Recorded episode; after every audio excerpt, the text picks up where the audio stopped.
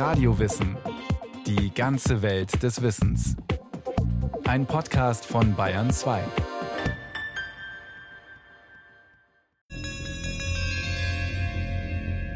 Einer der blutigsten Kriege der jüngeren Geschichte beginnt mit einem Handgemenge in einer Wallfahrtskirche. Jerusalem am 10. April 1846. Ostern. Höhepunkt der Pilgersaison. Wie jedes Jahr drängen katholische Pilger in Massen in die Jerusalemer Grabeskirche zum feierlichen Auftakt des Osterfests. Doch dieses Mal waren andere schneller. In der Kirche haben sich bereits die orthodoxen Priester der Griechen ausgebreitet. Auf dem Altar liegen ihre bestickten Seidendecken und auch sie haben viele Pilger dabei, denn ausnahmsweise fällt in diesem Jahr das orthodoxe und das westliche Osterfest genau auf den gleichen Termin. Die Stimmung in der Grabeskirche ist äußerst gereizt. Die Katholiken verlangen, die offizielle Erlaubnis der Orthodoxen für die Benutzung der Grabeskirche zu sehen. Die Orthodoxen fordern umgekehrt das Gleiche. Zu diesem Zeitpunkt steht Jerusalem unter der Kontrolle des Osmanischen Reichs, das auch den Zugang zu den heiligen Städten regelt. Ein ständiger Zankapfel zwischen allen möglichen religiösen Gruppen. Inmitten des hitzigen Wortgefechts kommt es zu ersten Rangeleien, dann innerhalb von Sekunden zu einer ausgewachsenen Schlägerei zwischen katholischen und orthodoxen Priestern. Offenbar nicht ganz unerwartet, denn viele Pilger auf beiden Seiten haben Waffen in die Kirche geschmuggelt. Messer werden gezückt, Pistolen abgefeuert. Unbewaffnete Pilger schnappen sich Kruzifixe, Kerzenhalter und Weihrauchbrenner und prügeln damit auf ihre Gegner ein. Als schließlich die Truppen des türkischen Herrschers Mehmet Pascha die Grabeskirche räumen, liegen 40 Menschen tot auf dem Boden vor dem Altar. Mit dieser Szene beginnt der britische Historiker Orlando Figes sein großes Buch über den Krimkrieg. Das mag zunächst etwas seltsam wirken. Schließlich fängt dieser Krieg erst sieben Jahre später an und findet auch nicht in Jerusalem statt, sondern vor allem rund ums Schwarze Meer. Und doch finden sich in dieser Szene schon die meisten Zutaten für jene Gemengelage, die schließlich Ende 1853 zum Kriegsausbruch führt. Sie zeigt den Konflikt zwischen westlicher und östlicher Kirche, wobei Frankreich als Schutzmacht der Katholiken auftritt, während die Orthodoxen vom russischen Zaren protegiert werden. Gleichzeitig offenbart der Zusammenstoß in der Grabeskirche die Schwäche des eigentlich in Jerusalem regierenden Osmanischen Reichs, das längst nicht mehr vollständig souverän über seine Gebiete herrscht, sondern den europäischen Großmächten allerlei Einmischungen zugestehen muss. Nicht nur beim Zugang zum Heiligen Land, sondern auch in Form von handfesten wirtschaftlichen und militärischen Sonderrechten. Es ist so, das Osmanische Reich war schon seit Beginn des 19. Jahrhunderts als kranker Mann am Bosporus bekannt. Das heißt, das türkische Weltreich war am Absterben. Aber solch ein Riesenweltreich, das sich über Jahrhunderte aufgebaut hat, konnte nicht über Nacht einfach verschwinden. Der Historiker Winfried Baumgart ist einer der besten Kenner des Krimkriegs. Für ihn ist der Krimkrieg die direkte Folge des türkisch-osmanischen Niedergangs und des daraus resultierenden gigantischen Machtvakuums. Ein wesentlicher Grund für das Überleben des Osmanischen Reiches im 19. Jahrhundert war der Streit der europäischen Großmächte, dass die sich nie einig wurden, wie man dieses Riesenreich, das ja sich über drei Kontinente erstreckte, Balkan, Nordafrika, Persien, also Asien, wie man das beerben könnte. Mitte des 19. Jahrhunderts herrscht in Europa ein äußerst brüchiges Mächtegleichgewicht. Die Briten haben sich ein riesiges Kolonialreich erobert, halten sich aus Konflikten auf dem Kontinent aber weitgehend heraus. In Frankreich hat sich der Neffe des alten Napoleon gerade als Napoleon III. zum Alleinherrscher aufgeschwungen und brennt darauf, den alten Großmachtstatus wiederherzustellen. In Osteuropa stehen sich gleich drei Großmächte gegenüber das zerbröckelnde Osmanische Reich, die von Aufständen zerrüttete österreichische Vielvölkermonarchie und schließlich das riesige Russland, das technisch und gesellschaftlich weit hinter den anderen Staaten zurückliegt.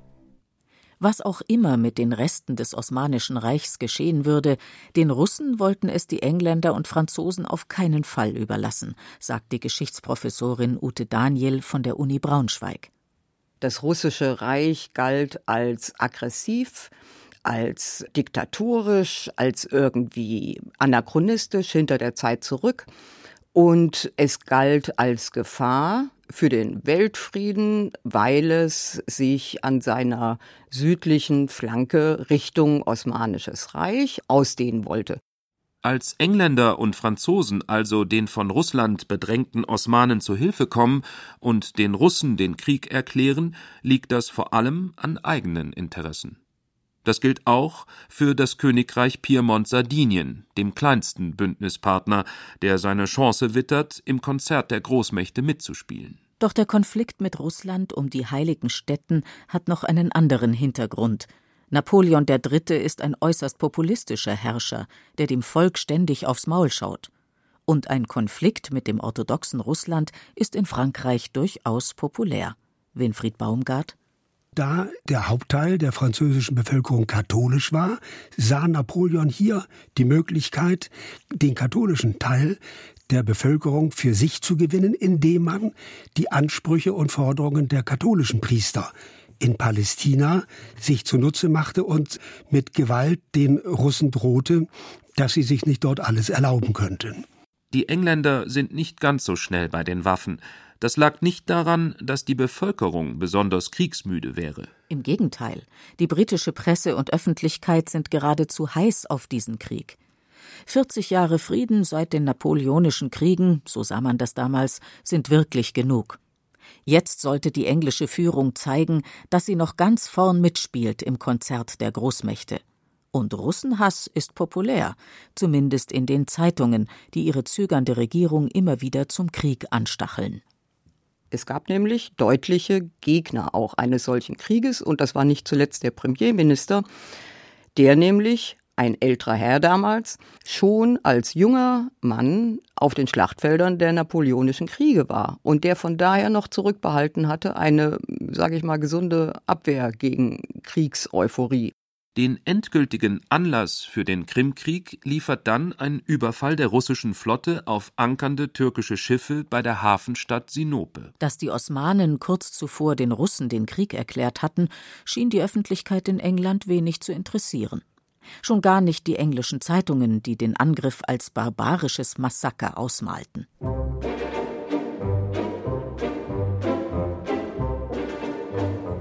Zunächst verschiffen Engländer und Franzosen ihre Truppen in die Nähe der Donaumündung, in die bulgarische Hafenstadt Varna. Die ersten großen Schlachten sollen an der Donau geschlagen werden, auf dem Balkan, also genau in dem Bereich, in dem Russland in den vorangegangenen Jahren seinen Einfluss auf Kosten der Osmanen ausgedehnt hatte. Dass der Krimkrieg nicht als Donaukrieg in die Geschichte eingegangen ist, liegt daran, dass die Russen sich auf dieses Schlachtfeld schlicht nicht einlassen. Um nicht auch noch zusätzlich die äußerst nervösen Österreicher zu verärgern, zieht Zar Nikolaus seine Truppen aus den Donaugebieten ab. Und die Alliierten stehen vor der Entscheidung, wo sie Russland denn dann angreifen sollen.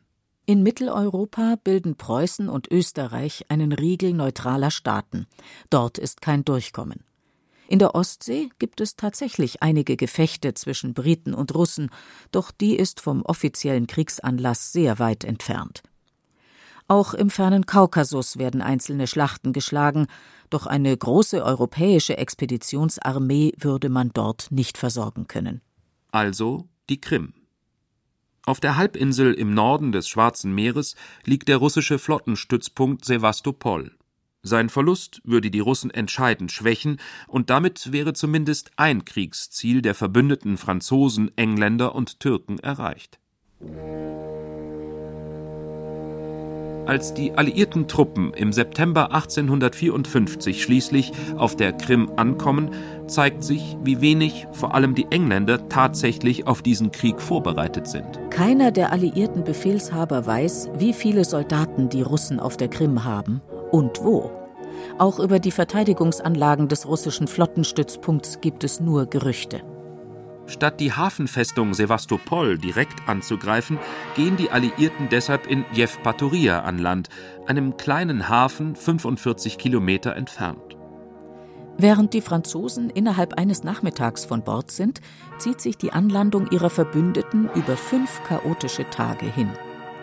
Die englischen Soldaten sind bald völlig entkräftet, sie haben zu wenig zu essen und kein Wasser dabei. Und die Zelte werden erst ganz am Schluss ausgeladen. Ute Daniel. Nach ungefähr 40 Friedensjahren besteht keine Erfahrung mehr derjenigen, die für die Versorgung der Truppen und ihre Bekleidung mit Schuhen und das Pferdefutter und so weiter zu sorgen hatten.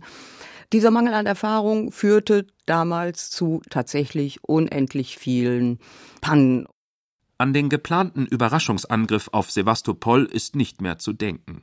Der französische Kommandant Saint-Arnaud beobachtet das Chaos vom Strand aus und schreibt frustriert an seinen Kaiser Die Engländer haben die unerfreuliche Angewohnheit, sich stets zu verspäten. Viele der englischen Soldaten begreifen erst jetzt, zumindest ansatzweise, wo sie sich eigentlich befinden. Sie sind von ihren Offizieren schlicht nicht informiert worden. Manche dachten auf dem Schiff noch, sie würden bald im Dschungel kämpfen, und viele wissen noch nicht einmal, wer Gegner und wer Verbündeter ist. Erst neun Tage nach der Landung sind die Briten tatsächlich zum Abmarsch bereit. Zeit genug für die Russen, sich auf den Anhöhen über dem Fluss Alma zu postieren, dem letzten natürlichen Hindernis auf dem Weg nach Sevastopol.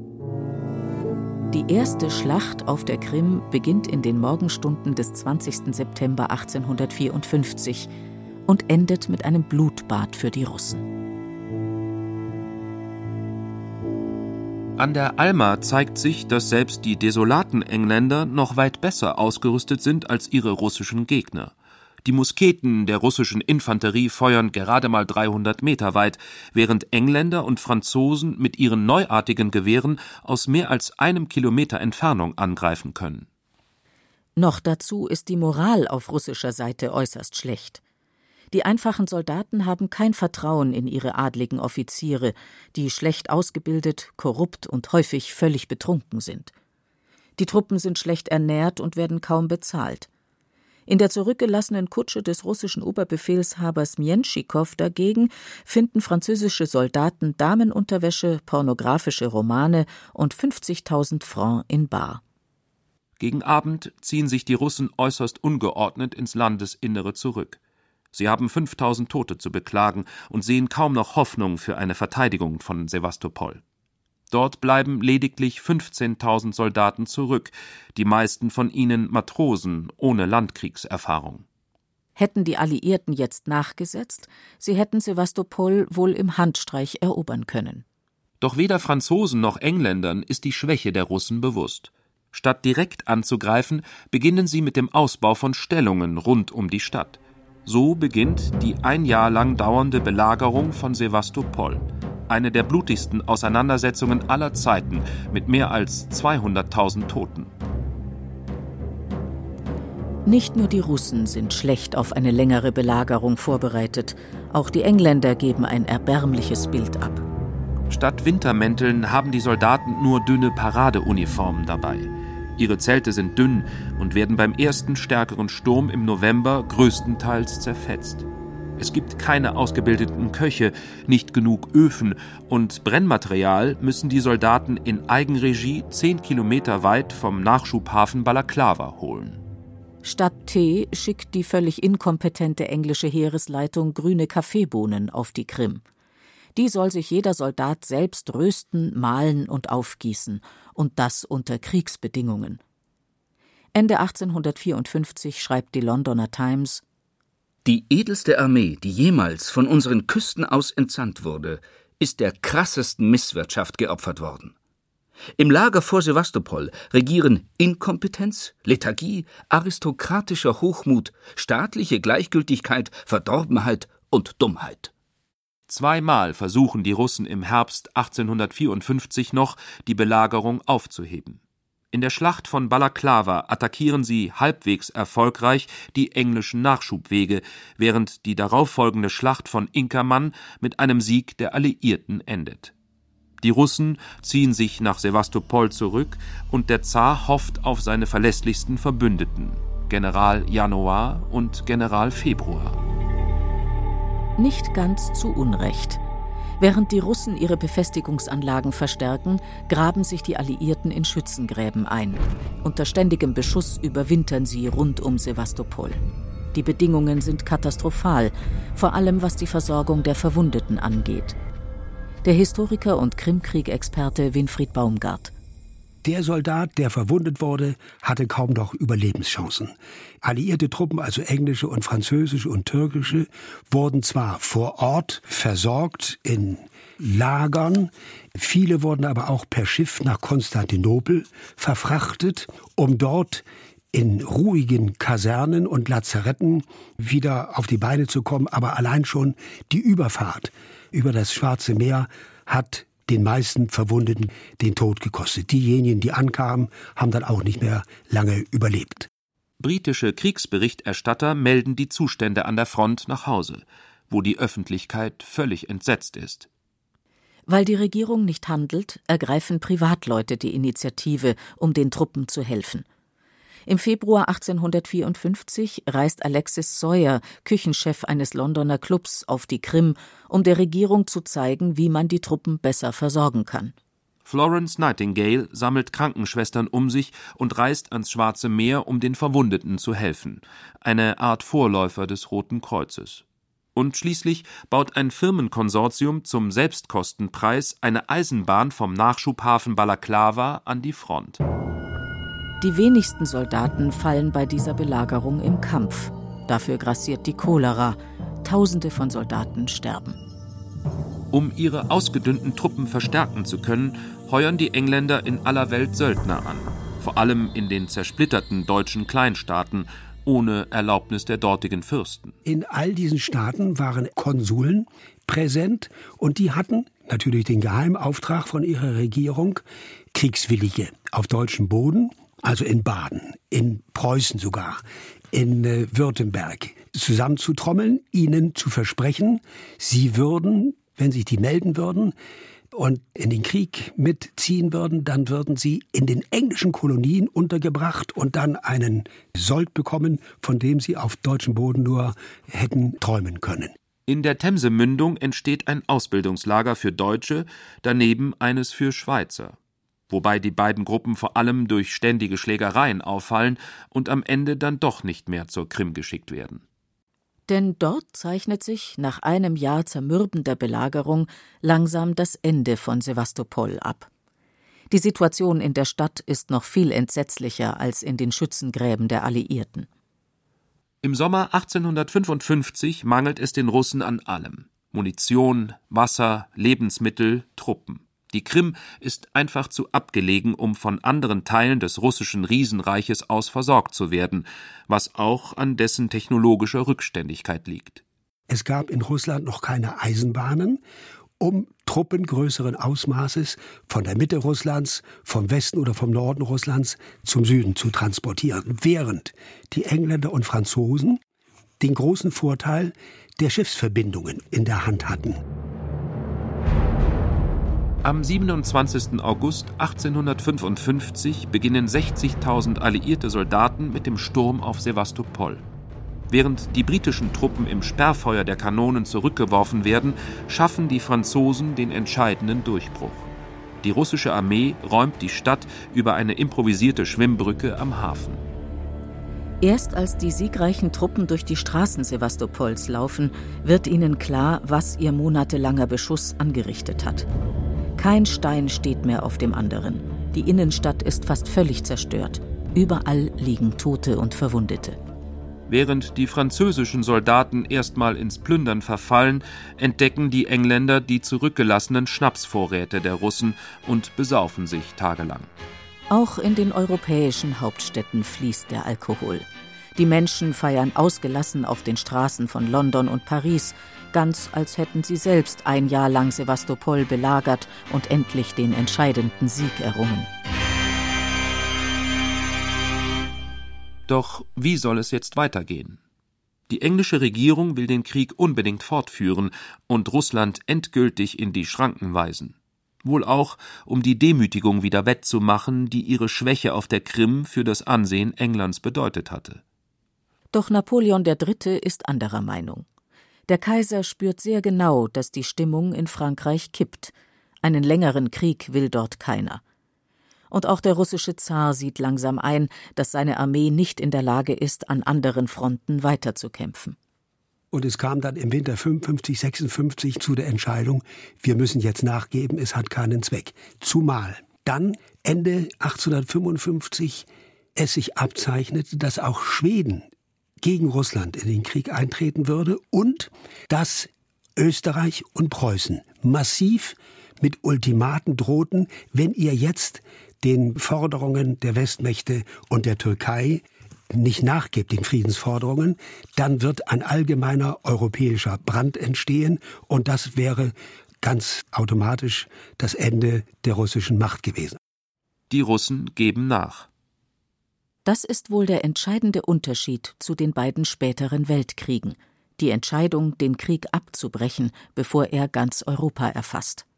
Im Vertrag von Paris macht das russische Reich zahlreiche Zugeständnisse.